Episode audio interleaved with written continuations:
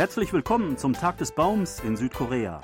Dieser Tag wurde nach der Befreiung von der japanischen Kolonialherrschaft ins Leben gerufen, als viele Wälder ziemlich abgeholzt waren und neu beforstet werden mussten. Er befindet sich nicht zufällig im Frühling, genau in der Zeit, wo die Kirschbäume in voller Blütenpracht stehen, von vielen als nicht nur optisch schönste Zeit des Jahres gepriesen. Lange Zeit war dieser Tag ein offizieller Feiertag, um den Leuten die Gelegenheit zu bieten, die Natur zu erleben und Bäume zu pflanzen. Seit 2006 muss man nun zwar wieder regulär arbeiten und zur Schule gehen, doch an den Wochenenden drumherum kann man zum Beispiel viele Kirschblütenfestivals besuchen, die im Lauf der Zeit entstanden sind. Sebastian, habt ihr vielleicht bei dieser Gelegenheit auch schon mal einen Baum gepflanzt? Das haben wir tatsächlich noch nicht gemacht. Wir haben allerdings immer sehr viele Pflanzen zu Hause, um die wir uns bzw. meine Frau sich sehr gut kümmert.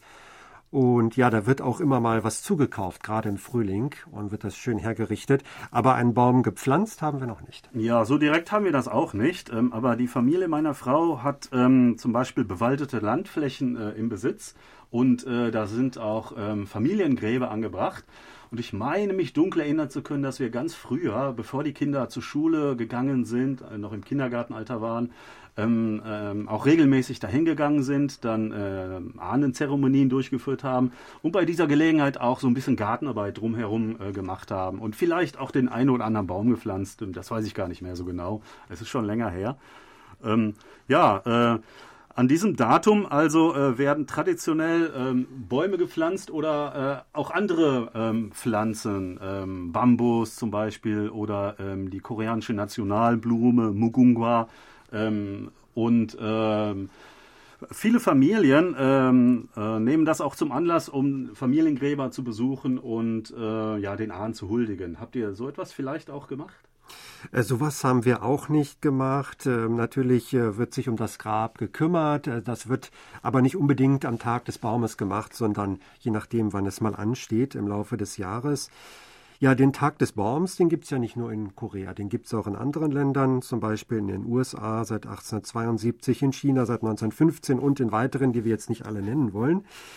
Ähm, aber in Korea wird es sehr ernst genommen. Es war früher ein Feiertag, jetzt leider nicht mehr. Und es gibt aber immer noch so halboffizielle Aktionen rund um diesen Tag. Zum Beispiel kann es sein, dass der Präsident oder vielleicht die First Lady dann posiert für Fotos, da wird dann Baum gepflanzt. Also das hat schon eine große Bedeutung hier. Ja, früher war das tatsächlich ein Wirtschaftsfaktor, ähm, ähm, das Neubewalden ähm, der, ähm, der Landflächen. Ähm, denn ähm, Holz wurde viel benötigt, äh, nicht nur für Möbel, auch Feuerholz natürlich. Nicht nur im Winter zum Heizen, äh, jeden Tag einfach um Feuer zu machen, zum Kochen. Äh, und äh, es gab tatsächlich richtige ähm, Beforstungsprogramme ähm, bis in die 90er Jahre. Ähm, dann ist das allerdings gestoppt worden. Aber dieser Tag war so beliebt, dass er als Feiertag weiter beibehalten wurde. Ich glaube, erst 2006 ähm, seit 2006 ist er kein äh, offizieller Feiertag mehr, ähm, aber ähm, der Tag ist weiterhin beliebt, weil das auch ein äh, sehr geschichtsträchtiges Datum ist, der 5. April.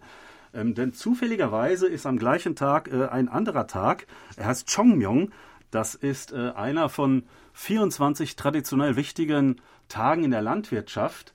Äh, und äh, an äh, diesem Tag, ja, wird halt landwirtschaftlich auch äh, etwas Besonderes gemacht. Also in der Vergangenheit wurden da zum Beispiel auch Bäume gepflanzt.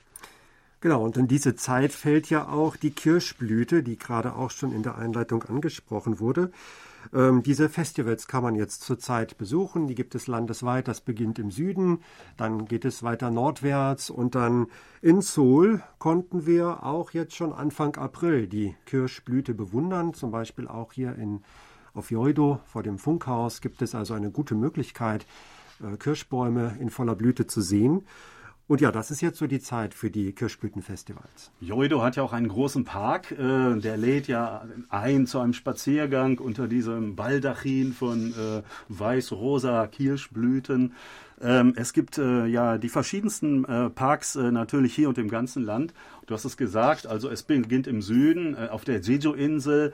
da kann man dann die ersten Festivals besuchen. Ähm, da Sie sind nicht nur zum Spazierengehen, sondern äh, es gibt dort auch Musik, äh, Veranstaltungen, Kunstveranstaltungen, so, äh, Food Trucks kommen, natürlich um die Leute anzulocken auch. Manchmal gibt es auch in der Nacht äh, beleuchtete ja, Wege, äh, Spazierwege. Ähm, äh, das sieht dann sehr schön aus. Und so kann man sich also im Süden anfangen äh, bis zum Norden äh, hocharbeiten und fast an jedem Wochenende äh, ein anderes Festival besuchen. Äh, äh, die ähm, sind zum Teil sind natürlich sehr stark besucht. Äh, das am stärksten besuchte ist in Jinhae.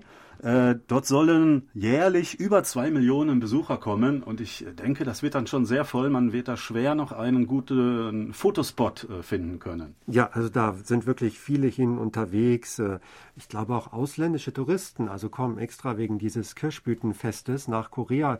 Kann ich auch also in Joido oder auf Joido dann beobachten, dass es hier viele Besucher aus dem Ausland gibt, die offenbar gezielt für diese Kirschblüte gekommen sind, weil es ist wirklich auch ein schöner Anblick gerade bei Nacht, wie du erwähnt hast, also wenn es dunkel wird, wenn die Bäume angestrahlt werden, das ist noch eine ganz andere Atmosphäre. Also das sollte man sich wirklich nicht entgehen lassen, wenn man zu dieser Zeit in Korea ist, da mal vorbeizuschauen. Ja, also ähm, berühmt äh, in der ganzen Welt sind die Kirschblüten aus Japan, aber nicht weniger schön sind natürlich auch die aus Korea. Und äh, ich würde sagen, Sie sind alle eingeladen, herzukommen und sich das anzusehen. Ähm, spazieren Sie einfach durch die Gegend oder setzen sich in einen Bus, halten Sie die Augen offen. Äh, überall wird man äh, zurzeit solche Bäume sehen können und natürlich auch tolle Fotospots, die man da in den sozialen Medien teilen kann. Und äh, wir wünschen Ihnen viel Glück bei der Suche und sagen auf Wiederhören bis nächste Woche. Thomas Kuklinski-Reh und Sebastian Rotzer auf Wiederhören.